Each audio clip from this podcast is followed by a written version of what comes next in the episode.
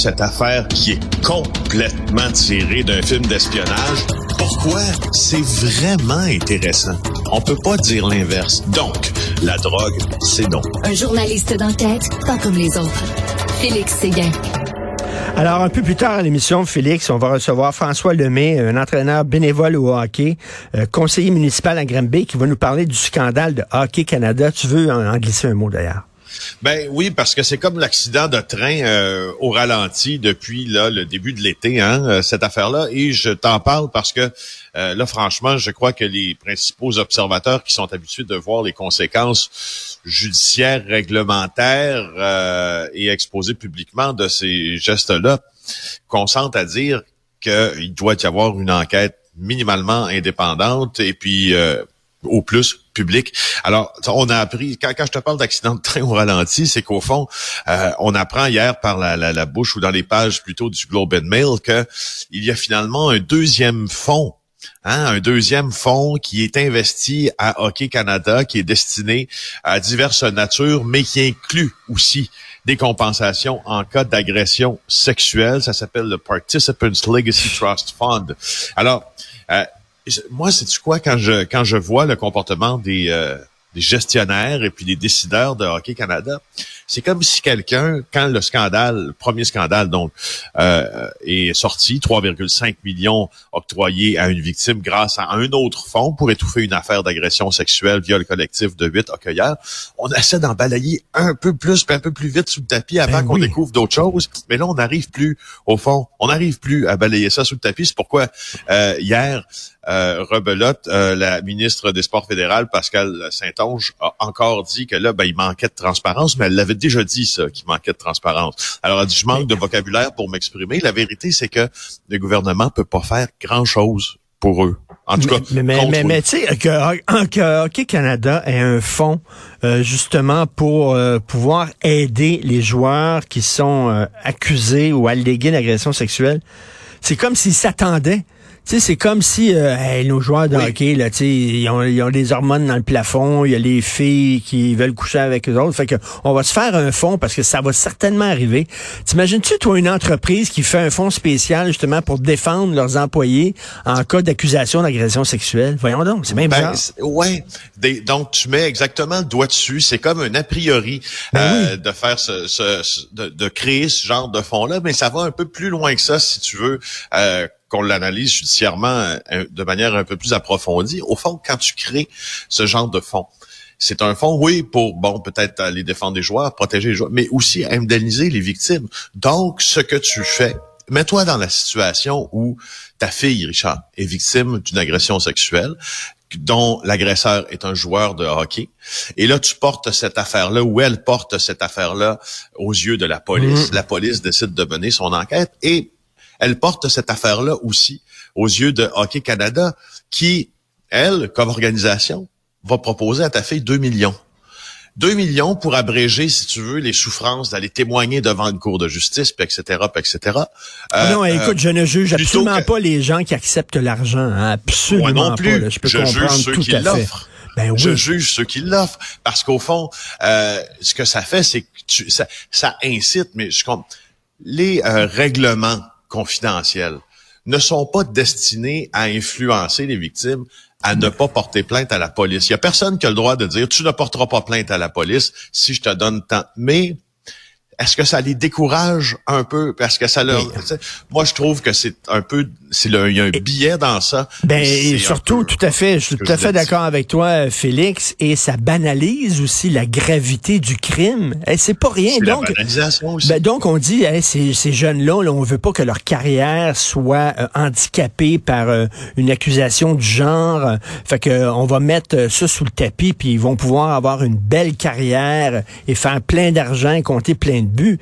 Mais une agression sexuelle, c'est un crime grave. Ah ben oui, et comment? Et comment? Alors là, il y a que le Bloc québécois présentement, euh, ben en fait, unanimement, il faut bien le dire, là, rendons-leur. Euh, tous les partis à Ottawa là, euh, sont mm. excédés là, au même titre, et puis je pense à la même force de ce qui est en train de, se passer. Il y a le Parti québécois qui a réclamé une enquête indépendante. Alors, tu veux nous parler de la pègre israélienne qui est en ben ébullition? Ben, c'est assez intéressant hein, parce que euh, je sais pas si euh, vous saviez, mais ici au Québec, on a une pègre israélienne ah, oui. qui est extrêmement puissante euh, et qui a des ramifications. Bon, avec Tel Aviv, je, je, te, je, te, dirais même aussi qu'au cours des dernières années, on a vu l'homme d'affaires Samy Biton être pris dans un dans une, euh, une, une, large conspiration pour trafic de cocaïne en Israël, a été arrêté et emprisonné. Là-bas, c'est un gars de Montréal euh, qui était un investisseur immobilier. En tout cas, cela dit, euh, ce matin, la police euh, israélienne a, a, interpellé des membres de la famille euh, Yarouchi. La famille Yarouchi, c'est un gros, un grand clan pégreux israélien. Euh, et ce qui est intéressant, euh, c'est que c'est un clan qui compte 2500 personnes, qui est composé de, musulmans qui ont immigré il y a 140 ans environ. Ce sont des Libyens. Euh, ce sont des Libyens qui se sont toujours très, très bien entendus avec les Juifs dans la région de Ramlelod. Alors ça, voilà pour l'histoire. Sauf que c'est un clan assez sophistiqué qui corrompt les politiciens, dont le député David Bitan, pas David Biton, dont je viens de te parler, mais David de. Euh, la police euh, a, justement interpellé des membres de cette famille-là, jamais dévoilé leur nom, puis ils les ont placés en garde à vue parce qu'au fond, euh, Biton, le député, lui est soupçonné d'avoir contracté des emprunts à cette famille-là, puis il était plus capable de rembourser. Alors, il leur a offert différentes faveurs pour effacer sa dette. Donc, c'est un clan, euh, c'est pour ça que je t'en parle, parce que c'est un clan Pégreux qui a ses entrées euh, au gouvernement, au fond. Euh, hmm. Et euh, la plus récente nouvelle en lice, c'est le meurtre de Benny Shlomo. Benny Shlomo, son meurtre est survenu hier et on vient d'arrêter quatre personnes et ils sont liés au clan Yarouchi. Alors ça aussi, ça devient assez intéressant. C'est de d'énormes clans très influents qui se battent sur le territoire israélien. Et c'est ça, c'est la mafia israélienne musulmane, tu dis. Ce sont les musulmans d'Israël. Exactement, exactement. Des musulmans d'Israël. Euh, euh, et, tandis que le clan de euh, de, de Béni Shlomo, ben lui c'est un clan juif.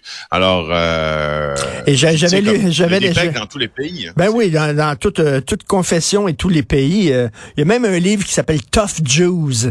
Sais parce qu'habituellement on associe les juifs plus à des intellectuels, tu sais Allen, tu sais mettons là qui est vraiment le, type même du juif. Mais Meyer Lansky, il était juif Meyer Lansky. Meyer Lansky, puis c'était tout, euh, tu sais, c'était vraiment Don Siegel, euh, euh, voyons, le gars, le fondateur de Las Vegas, là, qui s'est ouais, fait... qu'on appelait Buddy, que, dont son nom était Buddy Siegel. C'est ça, exactement, Bugsy, Bugsy Siegel, exactement. Bugsy, j'ai dit Buddy, mais Bugsy, ça, merci de me Qui était juif, donc Warren Beatty avait fait justement un, film sur sur Siegel, donc Tough Jews, comme quoi, écoute, chaque nomina chaque religion, chaque groupe, chaque communauté sa mafia. Hein. Il n'y a rien de plus partagé que le crime. Euh, écoute, tu m'as envoyé hier quelque chose sur Jeffrey Dahmer.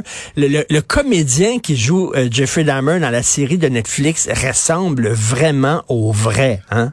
Et, il est excellent, sauf que là, euh, beaucoup d'observateurs tentent de tirer en quelques secondes le vrai du faux. On sait que c'est la série qui vient de battre un record d'écoute chez Netflix, Dahmer. C'est une série extrêmement glauque, difficile à regarder, mais qui se replace plus les épisodes avancent. Euh, et, euh, et allez lire toutes les critiques eh qui sont portées, qui sont euh, qui sont dites à l'endroit de cette série. À chaque, fois que, à chaque fois qu'il y a une série, moi, inspirée de faits réels, je vais toujours sur Internet parce que je suis curieux de savoir qu'est-ce qui est vrai, qu'est-ce qui est faux, comme dans The Crown, par exemple. Il y a une série aussi sur le Watergate, le scandale de Watergate. C'est toujours intéressant de savoir les libertés que les créateurs ont prises avec euh, la réalité. Merci beaucoup, Félix Séguin. Merci. On se reparle demain. Alors, euh, Félix Séguin du bureau d'enquête de Québécois.